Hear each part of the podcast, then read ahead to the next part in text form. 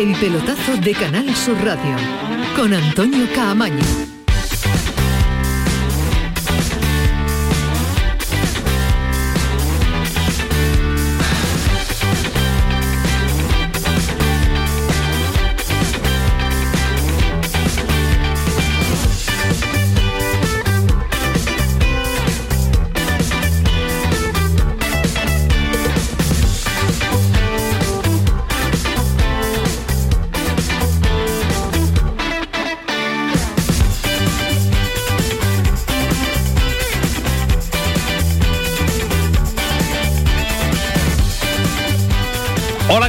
Noches, 11 y 4, sintonía de Canal Sur Radio, sintonía del pelotazo, jornada intersemanal, madre mía.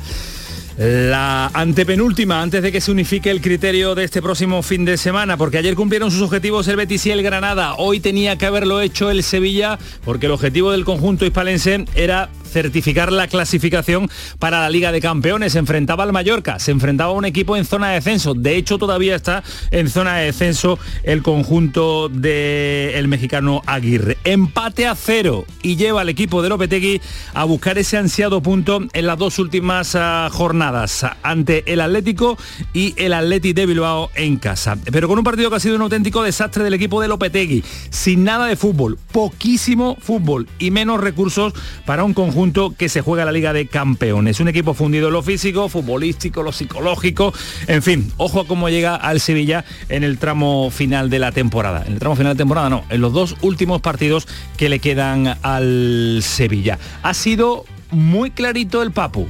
Ha lanzado un mensaje para todo aquel que lo quiera captar. Habla el Papu de la presión. Está claro, está claro que en estas situaciones eh, cada vez hay más presión, hay más ansiedad eh, y bueno, el que, el que sienta eso se va a tener que quedar en casa, eh, es así, el que, el que le queme el balón se queda en casa, porque acá hay que salir a jugar a ganar, este es un club ambicioso donde pelea cosas importantes, es deportivo ganar, entonces el que sienta eso se queda en casa y el que no a tirar para adelante. La presión que está también eh, influyendo en el estado anímico y de tensión permanente en el que vive el Sevilla. vamos a estar en el estadio Ramón Sánchez Piguán una comunicación con Manolo Martín para sobre todo palpar el ambiente, palpar esa tensión y ese nerviosismo que se está sucediendo jornada tras jornada en el estadio del eh, Sevilla. Allí estamos en el estadio hispalense, en el Sánchez Pizjuán. Manolo Martín, ¿qué tal? Buenas noches. Antonio, ¿qué tal? Buenas noches. Imagino que caras de muchísima preocupación Acabamos de escuchar al Papu. La presión la tiene que saber llevar la plantilla, la presión la tiene que saber llevar todo el aficionado, también del Sevilla, toda la familia sevillista, porque lo que se viene es importante, importantísimo diría yo. Sí, además porque se está entrando en estos episodios de, tener cerca el objetivo y de no poderlo materializar. Eh, se están dando la mano demasiadas cosas ya negativas, ¿no? no en este último partido, sino en los últimos encuentros donde el equipo sevillista pues eh, no termina de, acertar eh, con ese plan, ¿no? con ese plan que, está trabajado desde la semana en el interior de la, de la caseta, pero que por unos motivos o por otros pues realmente el Sevilla se ve incapaz ¿no? de ganarle el pasado fin de semana al conjunto del, del Villarreal, aunque saca un punto de oro, pero eh, realmente las sensaciones fueron negativas. Eh, y en el día de hoy, pues ha pasado eh, un tanto de lo mismo, ¿no? ciertas diferencias, jugabas en casa con el apoyo de los tuyos, pero realmente se, vislumbra un estado de, nervios, un, estado de, no sé, de, apatía general en la que los jugadores lo intentan, pero realmente se estampan una y otra vez contra, contra cualquier muro, ¿no? En este caso, en el, de, el día de hoy, el del Mallorca. Así es que ya digo, un estado de tensión que finalmente pues eh, nos deja mm, que el equipo eh, está fuera de la Liga de Campeones matemáticamente a día de hoy, pero que bueno, pues todavía quedan dos balas en la recámara, la del próximo fin de semana, domingo seis y media en el Wanda ante el Atlético de Madrid y si hubiera menester, pues eh, la última en casa ante el Atlético Club de, de Bilbao. Pero ya digo que hay un estado de atasco generalizado, sensación de equipo caído, sensación de que tú ahora mismo no le ganas absolutamente ¿Has visto caras de la plantilla, Manolo, o están en el vestuario todavía? No, no, no, están todavía la amplia mayoría en el interior del vestuario, han terminado las atenciones a la prensa, quizás el que más me ha gustado de todo lo que he oído durante la noche ha sido el Papo Gómez, que ha hecho una, eh, un ejercicio de autocrítica diciendo que evidentemente son muchos los factores que inciden, no ha querido evidentemente públicamente meter el bisturí, pero, pero sí que evidentemente ha, comentado que hay una especie de problema, ¿no? Que, que, es evidente que el público a día de hoy no sabe realmente eh, a qué atenerse con el juego, con el fútbol del Sevilla, hay momentos, muchos, muchísimos momentos de, un atasco en el que no se sabe finalmente si este equipo es carne o es pescado, realmente unas sensaciones muy contradictorias, muy contradictorias y todo ello con el equipo arriba en la clasificación, ahora ya cuarto, porque el Atlético de Madrid ha relegado a, esa posición al conjunto andaluz, pero repito, una sensación donde el equipo pues realmente no, se sabe eh, hacia dónde hacia dónde puede caminar y sobre todo con un eh, tema que también preocupa mucho, ¿no? que es el aspecto físico. El equipo ha terminado de nuevo muy, muy, muy, muy fundido muy ante, ante el conjunto del Muy tocado. 33.000 aficionados que se han dado cita en una jornada con un horario raro, extraño, en una jornada de martes, eh, síntoma de que el apoyo lo ha recibido el Sevilla. Sí, no, no, no. Hoy la afición ha estado de, 10 desde el principio, lógicamente ha mostrado su estado de, enfado, ¿no? de decepción ¿no? Con, el equipo en algunos momentos, sobre todo al final, pero, pero básicamente hoy que hablábamos de, plebiscito, ¿no? De, saber si finalmente hoy el Sánchez Pizjuán iba a estar de la mano de Yule Lopetegui o no, eh, el público ha entendido que, se está haciendo, digamos, lo que se puede o lo que está al alcance de este equipo en estos momentos, pero ya digo, no ha habido, digamos, una muestra muy grande, muy grande, muy grande de disconformidad, eh, porque creo que esas cosas pues eh, igual se dejan hasta final de, temporada, ¿no? El público intenta en la medida de lo posible estar, así ha sido durante los 90 minutos, pero lógicamente el, sevillista, el sevillista a día de hoy se marcha decepcionado, ¿no? Porque ve cómo su equipo está llegando con muchísima, con muchísima fatiguita a este último tramo de, liga donde, repito, falta un punto para certificar matemáticamente el paso a Liga de Campeones, pero hoy no ha sido capaz de doblegar a un equipo que, recordémoslo, ha venido aquí a Sevilla eh, a buscar la, salvación y que el pasado fin de semana encajaba seis goles por parte del, conjunto del Granada. pues esas son las sensaciones y esa es la imagen instantánea que nos cuenta Manolo Martínez del Estadio Ramón Sánchez Pijuán. Gracias Manolo, un abrazo fuerte, cuídate mucho. Un abrazo, buenas noches. Hasta luego, Dios. Jornada de miércoles con un Sevilla que duerme en Liga de Campeones a cinco puntos de distancia con el Betis, que es el eh, quinto clasificado, pero que quedan seis. Si el Betis lo gana todo y el eh, Sevilla no es capaz de sumar un punto, pues eh, se cambiarían las posiciones, sería Betis equipo de Liga Campeones y el Sevilla equipo de Europa League. Además, este resultado, el del Mallorca, hace que el Granada y el Cádiz todavía tengan que buscar una victoria más en las jornadas que quedan. Los dos están a esta hora fuera del eh, descenso, mientras que el Cádiz, pues mañana compite en esta jornada intersemanal, jornada de jueves, en una salida difícil, una salida ante la Real Sociedad, que quiere apurar también opciones de clasificación europea, pero el Cádiz eh, necesita más de los puntos que a priori parecían. Vamos a ver qué hace el Mallorca, que tiene también dos partidos y con este ritmo y este nivel, pues eh, intuimos que no va a ganar los seis puntos que hay en eh, juego. Ahora nos vamos a meter en detalles con profundidad además, porque hay mucho, al margen de los números y las matemáticas y lo que queda y el calendario y la clasificación, hay mucho que rascar en el fútbol del Sevilla, el estado en el que llega y todo lo que rodea a este resultado negativo, que no es el único, sino que viene arrastrando desde las últimas semanas, meses de competición. Ismael Medina, ¿qué tal? Muy buenas noches. Hola, ¿qué tal? Muy buenas, Ahora ampliamos, eh, ahora contamos la clasificación, ahora rascamos un poquito donde podamos rascar, pero ¿qué titular te deja el partido del Sevilla esta noche? Bueno, eh, el partido que que solo con empuje no se puede ganar al fútbol, ¿no? Eh, el que se quiera quedar con las ocasiones de Martial o incluso la de Nesiri con un paradón de Reina está en su derecho porque han existido, pero es un Sevilla que lleva mucho tiempo peleado con el fútbol, que no genera fútbol, que no tiene físico, que juega con una ansiedad extrema, que tiene mucho miedo a equivocarse con la pelota y que está muy mal. Sevilla está muy mal, tremendamente mal y no ha sido capaz de ganar a un Mallorca que simplemente ha estado ordenado. El Mallorca que ha hecho estar ordenado y sobre todo que la sensación que el Sevilla da es que va a ir a la Liga de Campeones si el Betis no gana los dos partidos. Porque es verdad que uno se puede dejar llevar por la imagen hoy del Sevilla, la imagen en Villarreal, pero si el Betis es capaz de ganar los seis Te pregunto, ¿no ves al Sevilla que puntúe en ninguno de los dos partidos? Lo veo complicado. Lo veo complicado por lo que uno vio ante el Villarreal, lo que ha visto hoy, lo que ha visto en los últimos partidos y sobre todo por la imagen de un equipo absolutamente tocado a día de hoy. Le traslado la misma cuestión, pregunta a Alejandro Rodríguez al que saludo. Alejandro, ¿qué tal? Muy buenas. Buenas noches, Camaño, ¿qué tal? ¿Ves estamos? al Sevilla capaz de sacar un punto de seis? Sí, sí, lo veo capaz. Ahora que se ha metido en un lío, por supuesto.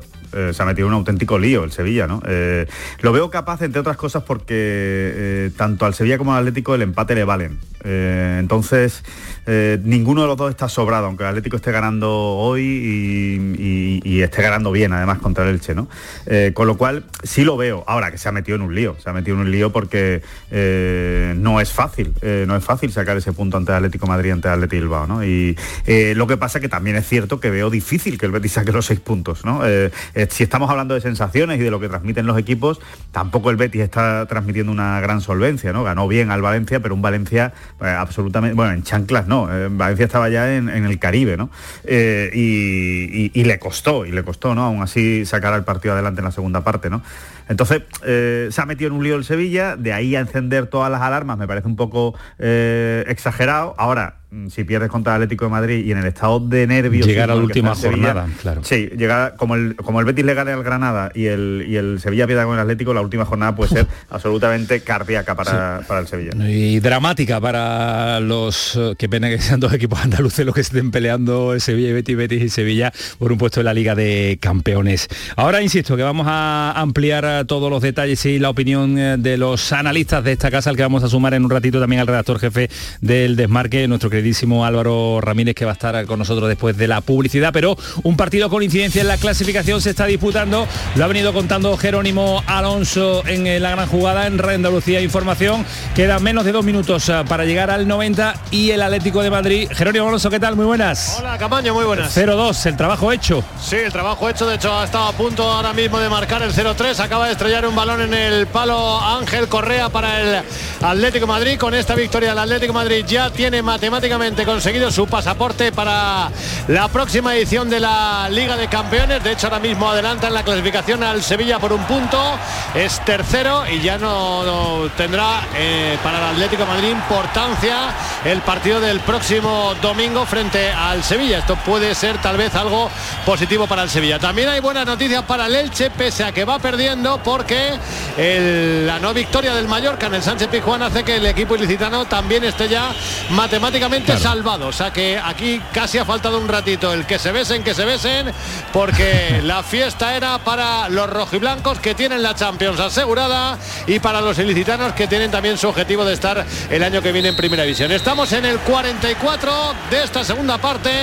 0-2 gana el Atlético Madrid con los goles de Cuña y de Rodrigo de Paul. Pues ahora estamos contigo para contarnos el final, el pitido final del eh, colegiado, porque además de este que se está jugando, se han diputado esta tarde eh, la victoria del Alavés al español 2 a 1 con opciones todavía llega la vez al tramo final de esta liga con dos partidos todavía por delante con seis puntos y Osasuna y Getafe han empatado a un gol. Y en este instante Ismael Medina por arriba y por abajo la clasificación ha variado con respecto al día de ayer. Bueno a esta hora el Real Madrid ya se sabía que era campeón. Matemáticamente ya están en Liga de Campeones Barcelona y Atlético de Madrid. Sevilla y Betis pelearían por el cuarto puesto. Y el, Atlético de, Madrid puede pelear por el segundo puesto. Sí, sí, pero al ser matemáticamente ya equipo de Liga de Campeones, al que le interese el dinero está muy bien, pero segundo, la Supercopa, no, sobre todo porque eh, hay incidencia en el partido del próximo fin de semana que es un, Atlético de Madrid-Sevilla. Sí, pero ya tiene el objetivo gordo. Claro, claro que siempre tienes algo, pero la Siempre, pero siempre tienes algo, el que queda, el que va al 10 puede quedar el 11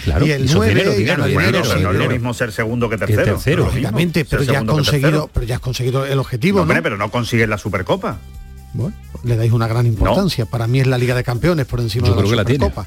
Bueno, es, pero es un título más, ¿no? O sea, quiero decir que no es, no es lo mismo quedar tercero o cuarto, que eso sí que da igual. Quedar tercero o cuarto da exactamente lo mismo. Pero no, hay dinero. ahora, ahora, ahora, ahora, le damos un, repasito importante. Hay dinero. ¿Y por abajo? En la parte baja, el a la vez 31 pendiente de lo que mañana haga el, el Cádiz Mallorca 33, Cádiz 35, un partido menos, Granada 37, Getafe 38.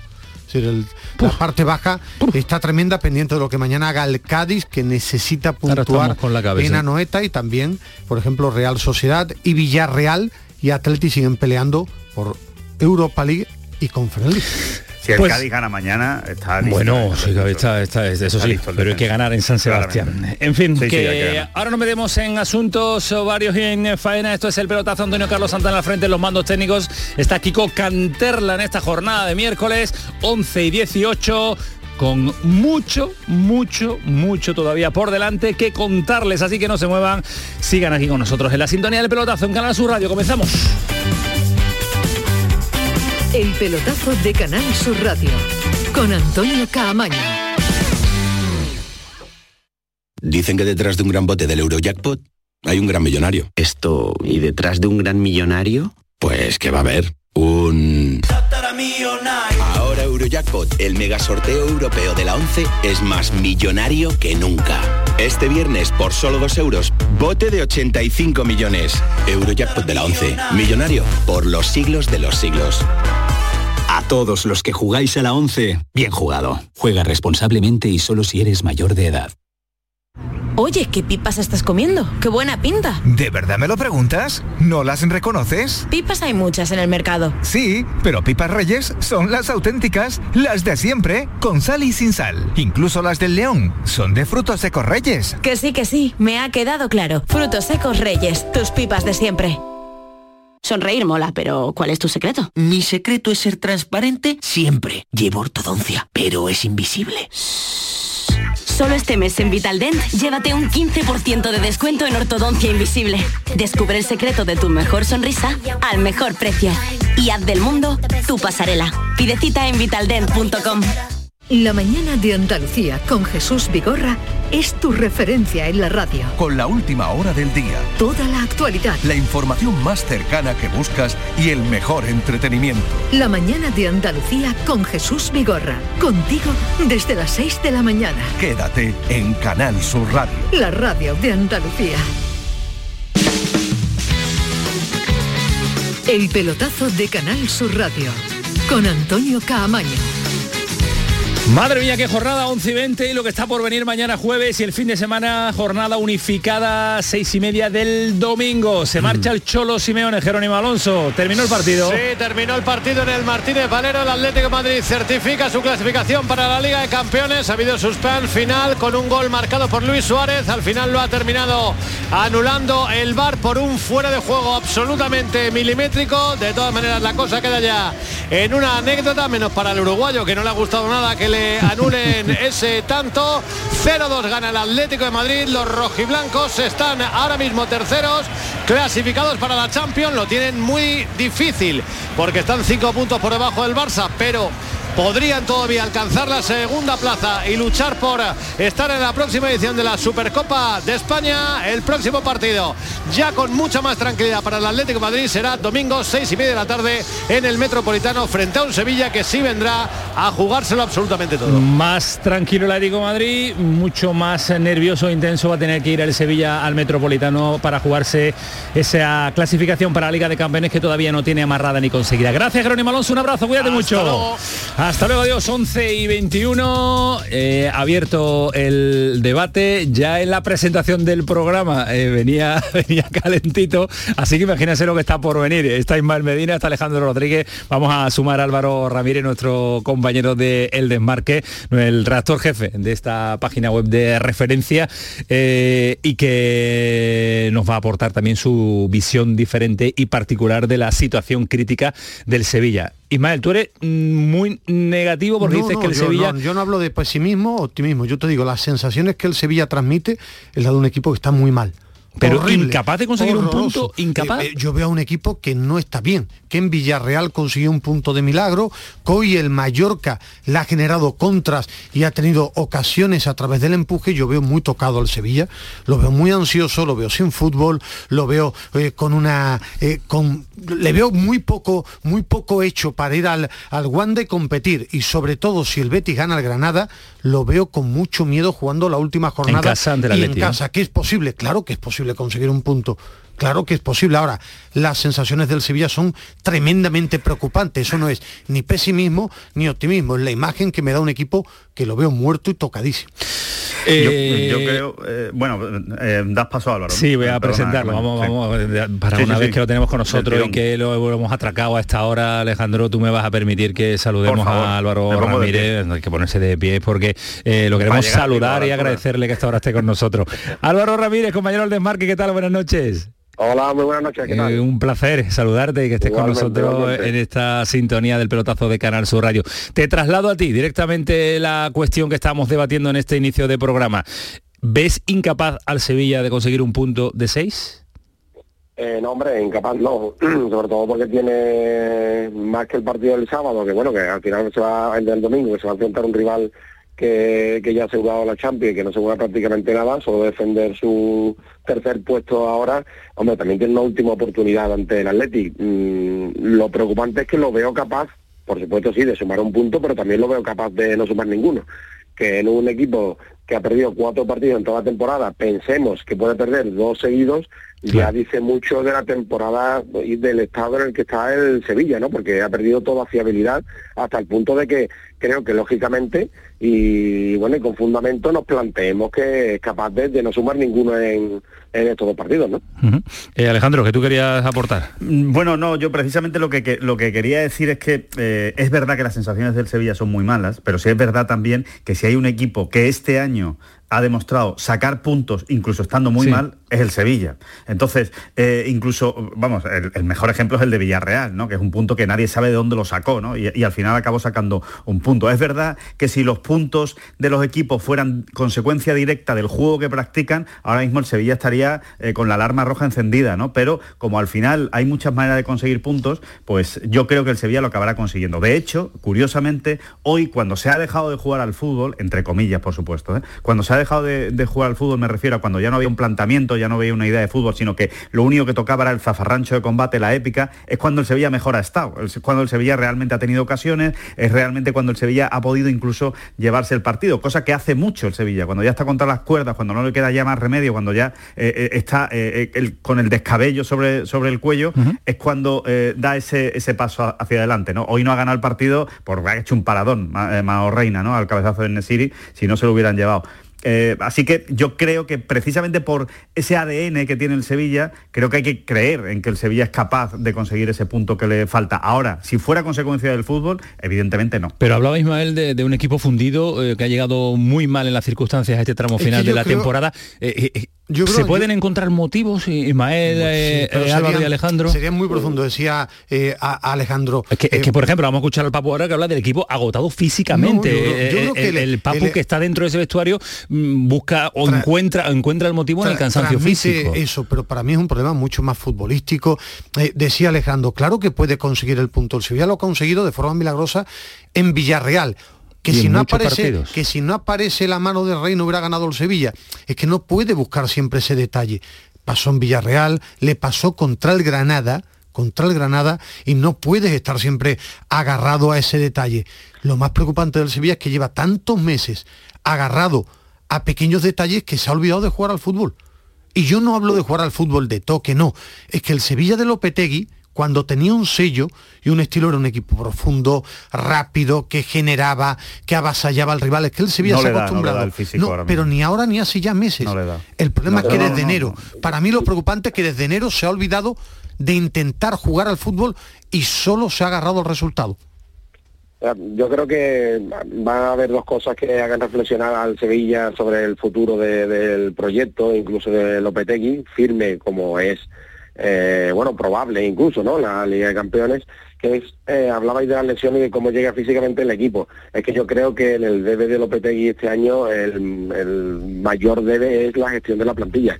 Eh, es verdad que ha tenido muchas lesiones en la segunda vuelta, algunas directamente creo responsabilidad suya, pero la falta de, de oportunidades en los primeros partidos, eh, la falta de rotación en los primeros partidos cuando creo que cabían y de forma bastante aceptable, al final ha llevado a exprimir a unos jugadores que llegan agotados al final de temporada. Es que Jordán, Jordán, que eh, coincidimos todos, que está agotado físicamente, que está en un mal momento, mm, a ver, es que lleva eh, creo que 48 49 partidos, o sea, el jugador con más partidos de la plantilla. Claro, si lo termina usando toda la temporada, y al final de temporada llega fundido, igual que Rakitic. O sea, que hay cosas que se pueden achacar a las lesiones, a, no sé, a la falta de, de fútbol y otras directamente a la gestión de la plantilla. Y ahí sí es responsabilidad directa de, de Lopetegui. Y después, yo creo que también Lopetegui con todo lo bueno que hace y con todos los, puntos que lleva el Sevilla, que son méritos del equipo, por supuesto suyo como, como máximo responsable, a, ver, creo que contribuye al estado de ansiedad que lleva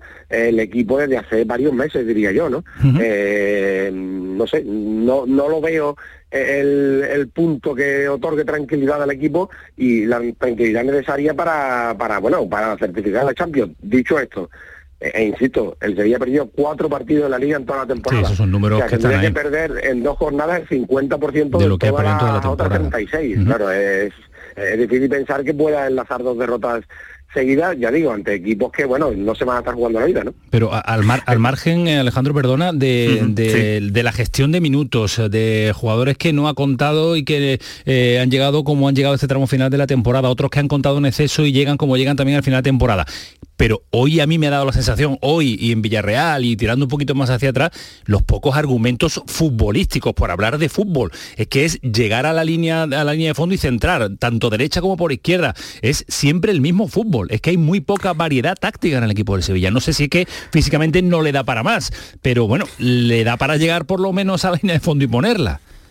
Mm, yo creo, eh, sinceramente, que, en el tema del Sevilla se ha ido haciendo bola todo un poco, ¿no? O sea, que, no ha sido, ni ha sido siempre así, eh, ni, ni, creo que el, problema de fútbol del Sevilla venga de dos años atrás. No, es una cosa que, ha ido creciendo poco a poco, ¿no? Yo creo que eh, todo parte, estoy de acuerdo con Álvaro, en una mala gestión de la, de la plantilla, no solo desde el punto de vista físico, sino también desde el punto de vista psicológico. Hay jugadores a los que directamente Lopetegui ha señalado con el dedo diciendo, tú no me sirves y después has tenido que tirar de ellos y evidentemente ahora pedirles que te rindan pues es difícil, ¿no?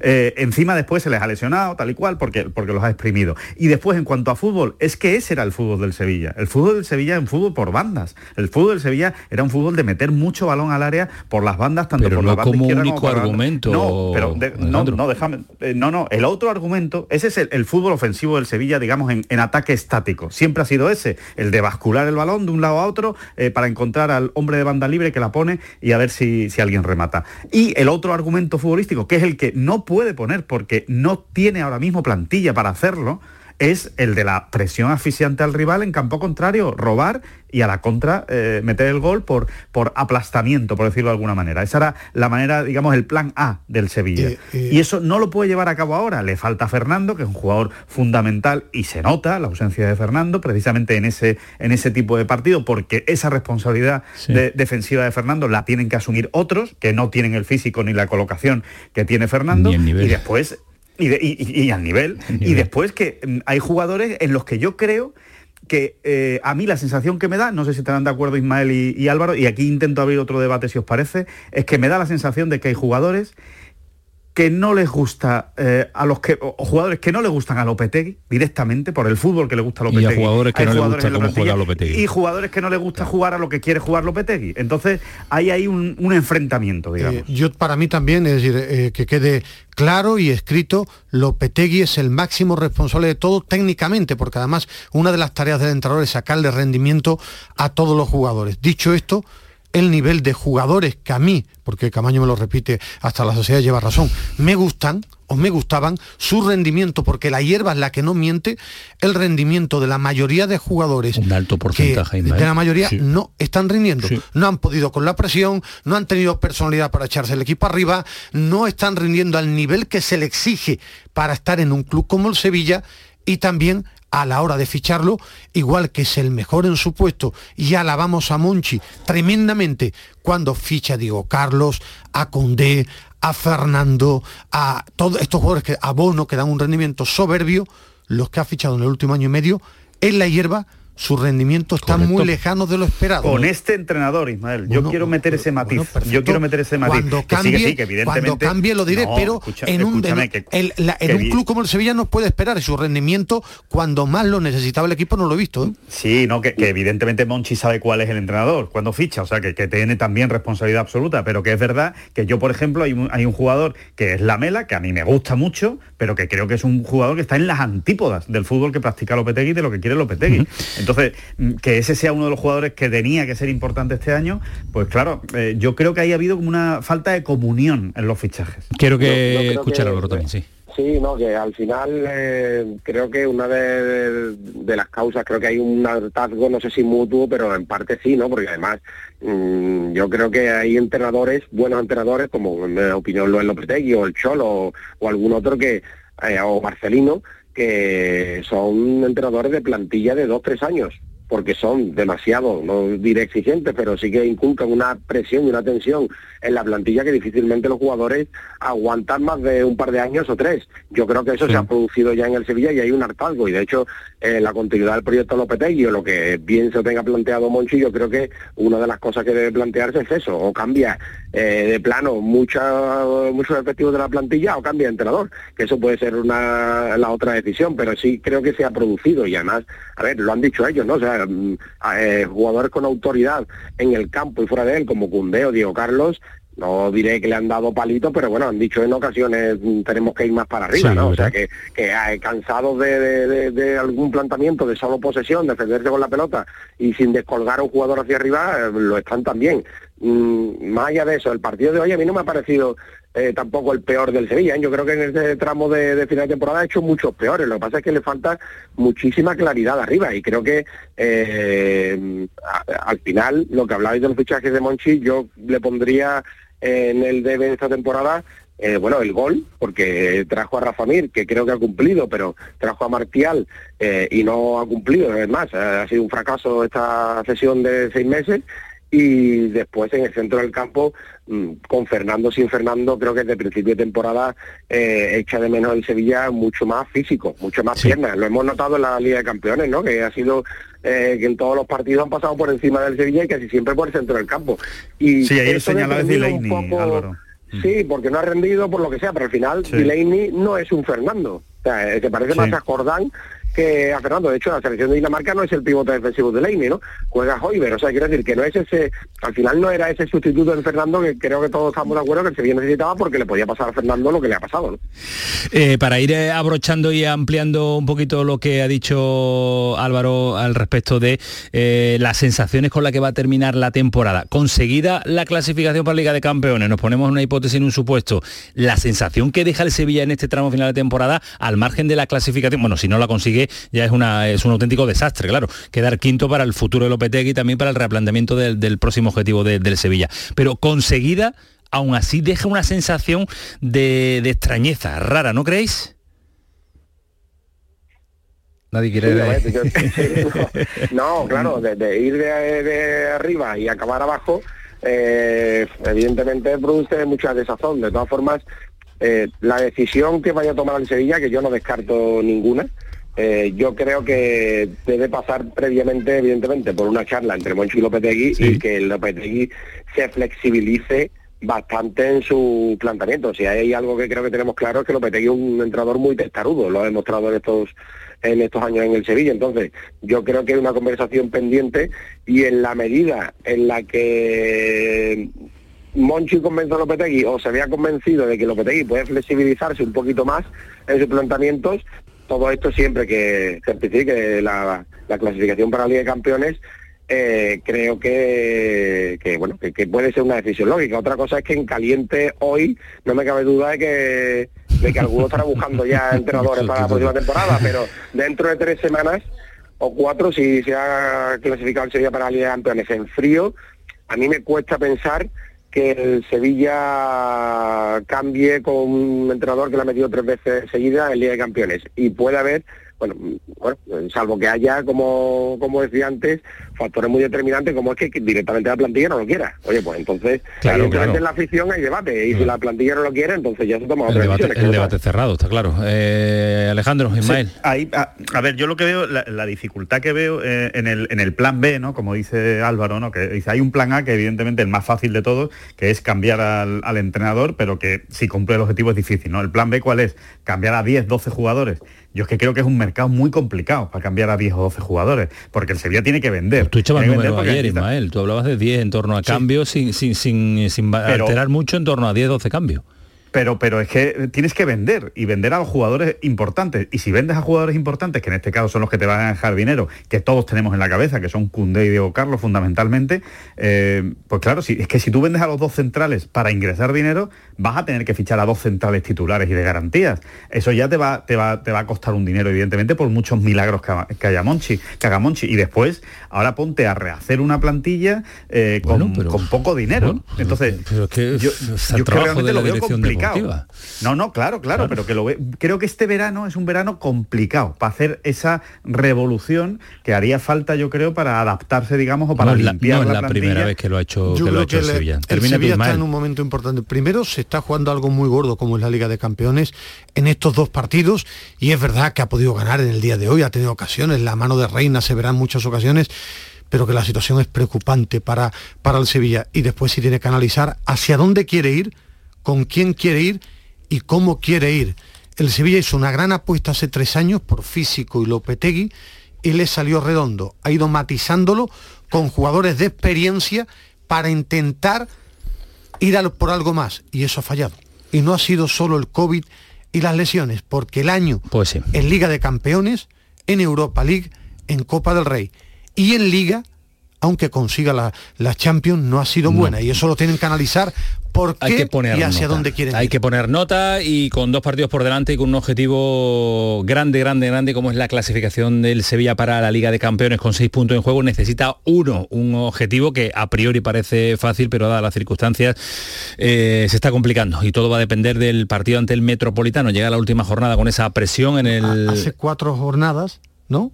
Faltaban tres puntos, no una victoria. Sí, una victoria. Y parecía fácil, ¿no? Empate en Villarreal.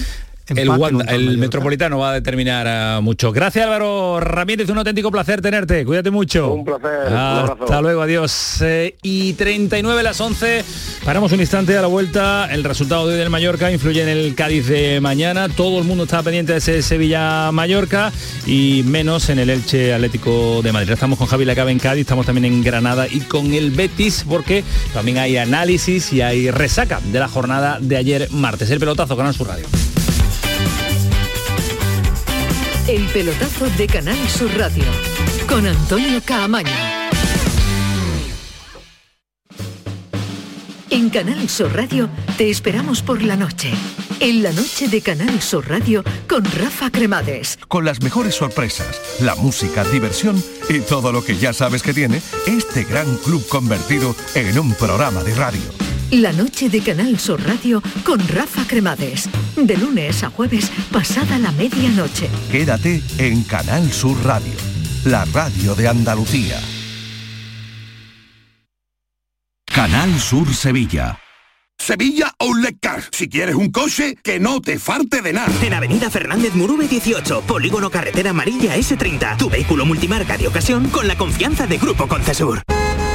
¡Guau! Wow, ¡Vaya furgoneta! La he alquilado en Iberfurgo. Está súper nueva. No parece de alquiler. Ya, en Iberfurgo disponen de una flota en perfecto estado y te ofrecen presupuestos a medida. En Iberfurgo somos expertos en alquiler de furgonetas de carga, pasajeros y carrozados. Visítanos en iberfurgo.com o en Sevilla en el Polígono Industrial Parsi. ¿Cómo se garantiza el bienestar animal en el rocío? ¿Conoces las buenas prácticas de manipulación de alimentos durante las romerías? Animales y personas convivimos en este tipo de celebraciones y los veterinarios velamos por la salud animal y seguimos a vuestro lado para evitar infecciones e intoxicaciones de origen alimentario. En el Rocío, los veterinarios cuidamos de la salud y bienestar animal, humano y medioambiental. Colegio de Veterinarios de Sevilla.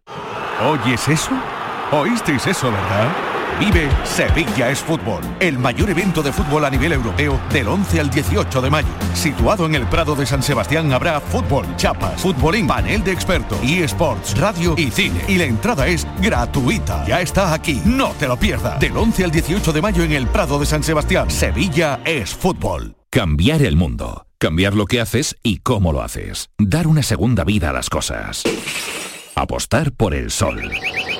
Valorar cada gota de agua. Silestone ha cambiado. Presentamos la primera superficie mineral híbrida con tecnología Hybrid. Fabricado con energía eléctrica renovable, agua reutilizada y materiales reciclados. Más sostenible. Más Silestone. Silestone. Cambiando el mundo desde la cocina. Es el momento de ahorrar hasta un 70% en tu factura de luz. Este mes de mayo Social Energy presenta grandes descuentos en instalaciones premium en Face, con 25 años de garantía. Atrapa el sol con Social Energy y aprovecha las subvenciones. 955-441-111 o socialenergy.es. La revolución solar es Social Energy. El pelotazo de Canal Sur Radio con Antonio Caamaño. Muchos son los números, muchas son eh, las eh, cábalas que se van a hacer, eh, porque si este gana aquí, el otro gana allí, el otro viene como viene, madre mía, que dos jornadas nos quedan, que siete días de competición, pero ojo que la jornada intersemanal no está acabada ni cerrada, pendiente estamos del Cádiz en el día de mañana, jornada que también se la vamos a contar en la gran jugada y jornada que después vamos a analizar en profundidad aquí en el pelotazo en la edición del jueves, pero estaba pendiente toda la ciudad de Cádiz, todo el aficionado al fútbol, de este partido del Sevilla con el Mallorca, porque una derrota del Mallorca hubiera dejado al Cádiz con una autopista hacia mantener la categoría, al igual que el Granada. Javi Lacabe, ¿qué tal? Muy buenas. ¿Qué hay, Antonio? Buenas noches. La salvación no va a llegar a, ritmo tranquilo, va a llegar a sufrida. Yo lo tengo claro, yo tengo claro que va a llegar en la última jornada. Si llega, que ojalá llegue, va a llegar en Vitoria. Yo estoy convencido. Tú también has hecho números, tus cuentas y, y tus cálculos. Eh, es que yo creo que eh, tal como están las cosas ahora mismo, lo único que evitaría eso sería o ganarle a la Real Sociedad de San Sebastián o incluso ganarle al Real Madrid en el Nuevo Mirandilla, una de las dos cosas. Y no te lo aseguran, es decir, o combinar una victoria y un empate. Porque yo creo que... ¿Dos, ¿dos empates no te salen los números? Yo creo que no. ¿Porque crees que el Mallorca lo va a ganar todo? No, creo que te va, a obligar a ir a la última jornada. Yo veo más difícil que el Mallorca gane en, Pamplona al hecho de que gane en su casa contra el Rayo. O sea que, por ejemplo, si estamos hablando de que el Cádiz le tiene que ganar a un Alavés sin jugarse nada o a un Madrid sin jugarse nada, digo yo que el Mallorca pensará lo mismo de un partido contra el Rayo. Yo hace, hace varias semanas te dije que mm, confiaba en la plantilla del Granada y que el Cádiz me transmitía buenas sensaciones. Yo he visto ya al Mallorca el fútbol después caprichoso, tú decías, optimista y pesimista.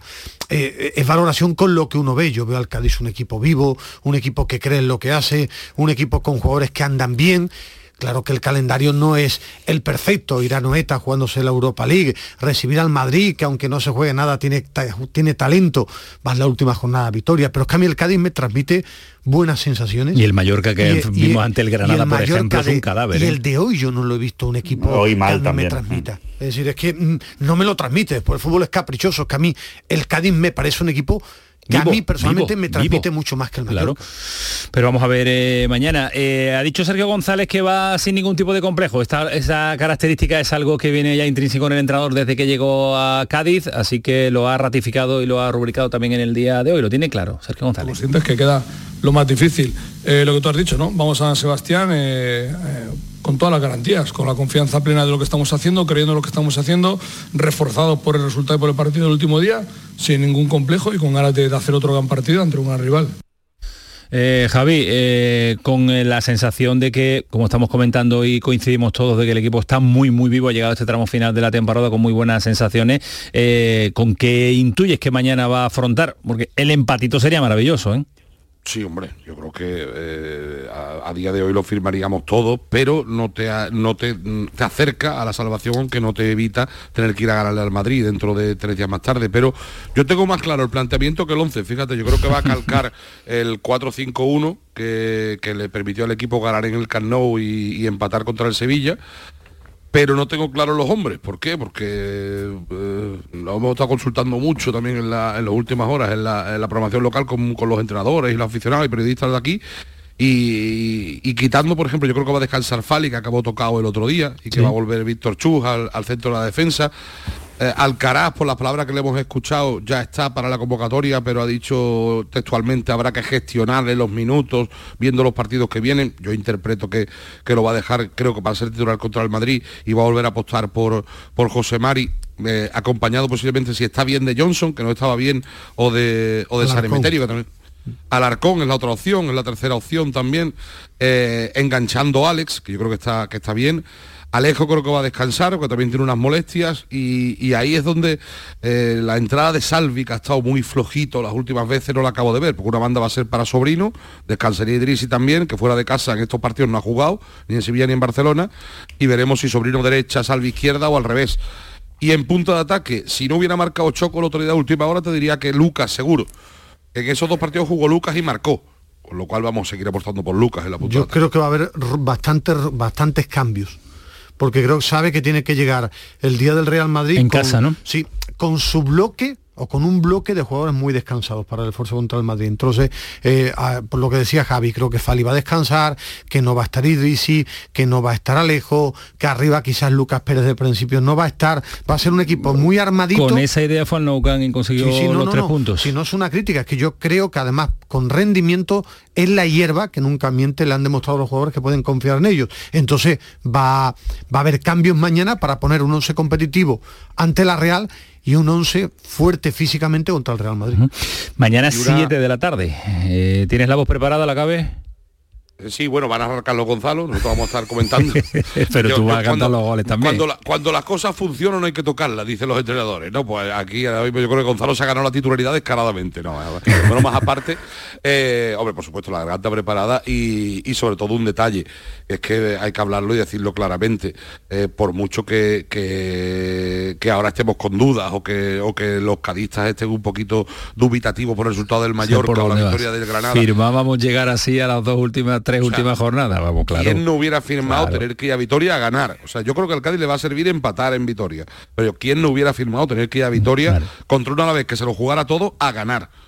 Es decir, que, yo creo que es para estar tremendamente satisfecho y pase lo que pase aquí, eh, chapó para el equipo de Sergio González y para el propio Sergio González. Yo soy muy, optimista con los andaluces, ahora vamos a estar en Granada, pero yo soy muy optimista con Cádiz y con, el Granada. Por juego y por nivel de estos últimos tres meses, el Cádiz no debería bajar nunca, pero cosas peores han visto. Yo, yo aposté el Granada, eh, yo creía que iba a ser arriba por nivel de jugadores el Cádiz porque desde que llegó Sergio al, Granada lo vimos en unas circunstancias eh, Alejandro pero dije aquí yo en Granada lo vimos muy mal ¿eh? yo aposté con ustedes que después sí tú decías que por plantilla tenía que estar fuera pero yo confío en el talento de los jugadores en momentos claves puedo fallar pero con ese nivel de jugadores. Tú estabas asustado como estábamos todo, Granada y todos los andaluces con el Granada. asustado, pero tenía materia prima.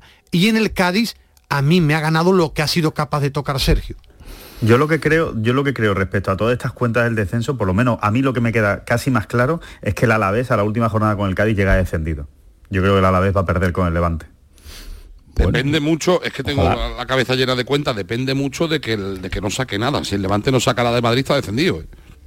Sí, sí, sí, sí, pero, pero es un equipo muy torpón el, el, Alavés y, creo que él, no sé, a mí es la sensación que ahí me da, ¿eh? igual eh, como tú dices, si el Levante este llega descendido ya contra Yo Alavés, creo que esta pues- jornada, esta jornada se van a decidir muchas cosas por abajo. Yo creo que sí, que la última incluso va, va a sobrar para algunos sí, de los andaluces. Yo, yo, creo que también. Yo creo que sí, yo creo que sí. Que esperamos que Mallorca gane más y yo estoy viendo a determinados equipos muy pero que muy tocados. ¿Cómo le fue a la Cabe Junior, la Cabe Senior? Bueno, un subcampeonato eh, para hacernos sentir tremendamente ¿De, ¿De Andalucía? Eh, de Andalucía, Andalucía. Déjame felicitar desde aquí a Playas de Torremolino, que fue el equipo que nos ganó la final 5-3 y por supuesto al equipo de San Felipe Neri de, nuestros niños que estamos tremendamente orgullosos de ellos. Fútbol sala. Fútbol sala, campeón de Andalucía de, entre 9 y 10 años, Benjamín. disfruta de esa edad porque después se acabó se acabó el disfrutar. Si, me he dejado la garganta con esa edad, yo creo que crezca más, por favor. adiós la cabe, mañana no suframos mucho. Hasta luego. Hasta luego, adiós eh, del eh, sufrimiento gaditano que es, bueno, confirmado como dice la cabe a esta altura de temporada, viendo cómo venía el panorama al del Granada, que ha conseguido 6, 7, 8, 8 de 12 en las cuatro últimas jornadas, Caranca invicto y Callejón que le ha cambiado todo. Callejón le ha cambiado hasta el tono de voz. Eh, Antonio Callejón, ¿qué tal? Muy buenas. Hola Antonio, muy buenas, pero porque han pasado ya varios días de que acabó la feria, ¿eh? por eso me ha cambiado el tono de voz. Especial Cal, ¿eh? han bautizado algunos de los medios de comunicación en, en Granada, como los cereales. Sí, totalmente. La verdad que ha sido un efecto tremendo. la llegada de Caranca ha dado tranquilidad al equipo, le ha dado orden y por minutos eh, vimos el partido ante el Mallorca eh, y, ante eh, este último que ha jugado en, Liga. Yo creo que han sido dos partidos en los que hemos visto un equipo muy reconocible, con una presión muy adelantada, haciendo mucho daño tanto al Mallorca como al Athletic, robando el balón y de forma muy ordenada, que yo creo que era la clave del éxito del equipo de, Diego Martínez en su momento y que Caranca ha sabido tocar la tecla, darle tranquilidad a los jugadores y, bueno, ahí están los resultados. 8 de 12, invicto y con el equipo respirando. Es verdad que no ha sentado muy bien el empate contra, del Mallorca contra el Sevilla, pero aún así se le tienen que dar muy mal las cosas al Granada para que baje, porque tendría que ganar los dos el Mallorca y no puntuar nada el Granada. Claro, son cuatro de distancia con el Mallorca, un eh, empate que le puede, y el Golavera que son cinco, así que con un empate de igual que el Sevilla, con un punto en los dos partidos que le restan al Granada estaría hecho. Casi, casi, ¿no? Porque si el Granada consigue un punto, eh, le sacaría al, ah, Mallorca 5 si consigue dos victorias el Mallorca, pero claro, el Mallorca tiene que ganar las dos y que el Granada no puntuara o que no ganara ninguno. Cuentas parecidas al Cádiz, es verdad que la distancia del Mallorca es, eh, mayor, pero las cuentas parecidas a lo que, lo que hemos hecho con el Cádiz, sí. El Granada de todas maneras tiene un calendario relativamente asequible, teniendo en cuenta que va a visitar al, Real Betis en el Benito Villamarín, que lo tiene complicado, pero tiene sus pequeñas opciones, pero luego va a recibir a un, español totalmente en tierra de nadie, en chanclas en el Nuevo Los Cármenes, en el que tendría que que, hacer valer esa, esa superioridad como local en la que ya por fin se quitaron el peso de encima de ganar en casa. Sí, cinco meses después, hoy esta mañana unas estadísticas tremendas, que no ganaban desde el Atlético de Madrid eh, a principio de, año, pues eh, tiempo después la victoria que llegó el pasado fin de semana ante un Atlético de Bilbao, que va a llegar con opciones también de conference, pero a mí me dio muy mala, no sé si el partido del Granada es que, mm, no sé, el equipo de Marcelo, que llega también muy tocado, un partido muy raro. fue un partido eh. igualado, a mí el Granada no estuvo mal, pero el Atleti hay momentos que a base de, corazón también tiene ocasiones de, gol. Va a depender de cómo llega la última jornada al Atleti y lo que sí le ha dado es serenidad, tranquilidad, no dice ninguna tontería Caranca. El, grupo, em, al grupo le ha venido bien la llegada de Caranca y después es que tiene calidad, es que ha sabido apostar por un entrenador que con su modo de, gestionar todo está sacando la calidad que tiene este equipo. Y ha llegado cuando tenía que llegar, en el pues momento crítico de la temporada. llegado antes bueno, pero tal y como estaba la circunstancia, si Cádiz lo firmaba, nosotros también firmamos los del, lo del Granada. Gracias, Galletti, un abrazo fuerte. Tranquilidad ante lo que está por venir, ¿eh? Totalmente, un abrazo. y viva Collado, Camaño, viva Collado. Y viva Jorge Molina también. Oye, una, una, cosita, Camaño, respecto al, Granada, que no quiero que se me quede en el aire.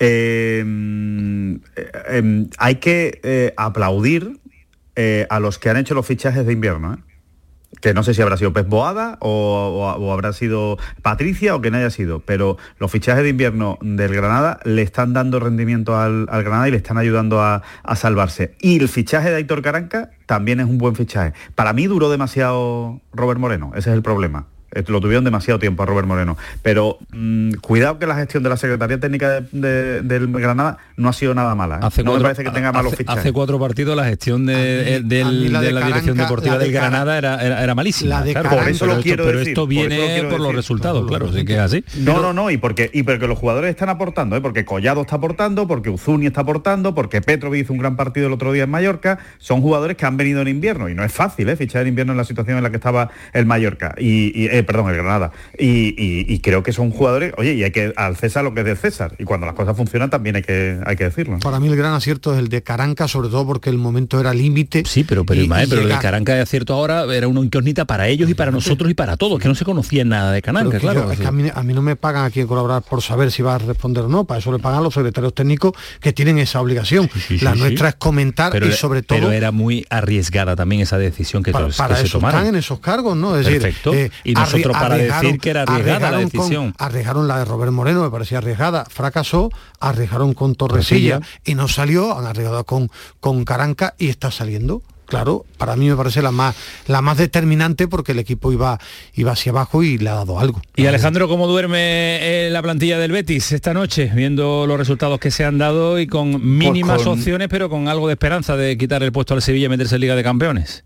Bueno, yo creo que duermen mucho mejor de lo que pensaban que iban a dormir, ¿no? Yo creo que el Betis eh, estaba convencido que hoy dormía fuera de la, de la Champions, porque evidentemente yo creo que, pues, no sé, el 80 o el 90% del betisismo pensaba que el Sevilla hoy ganaría al, al Mallorca y, con lo cual se, se quedaría ya sin opciones. Por lo menos, pues duerme con ese hilo de, de esperanza, ¿no? De poder, de poder conseguirlo. Mm, eh, es verdad que, que- bueno, que, que al Sevilla y Atlético Madrid le vienen bien el empate. sí. Eh, ese, ese es el problema, ¿no? Creo que, que- que ahora mismo tiene el Betis encima, ¿no? Que a los dos le viene bien el empate. Al, al Sevilla para asegurar ya la Champions y al Atlético de Madrid pues, para mantenerse en esa tercera posición, aunque eh, insisto en que todavía tiene ese, ese mínimo, mínima esperanza de poder incluso llegar a ser segundo. Sí, pero ¿no? te encuentras un regalo inesperado, Ismael Medina, y esta noche la Bueno, ilusión del creo- beticismo está ahí, claro. El Bético como aficionado está sonriente, es decir, no para de, de sonreír eh, desde que ganó la Copa y hoy mucho más. ¿Por qué?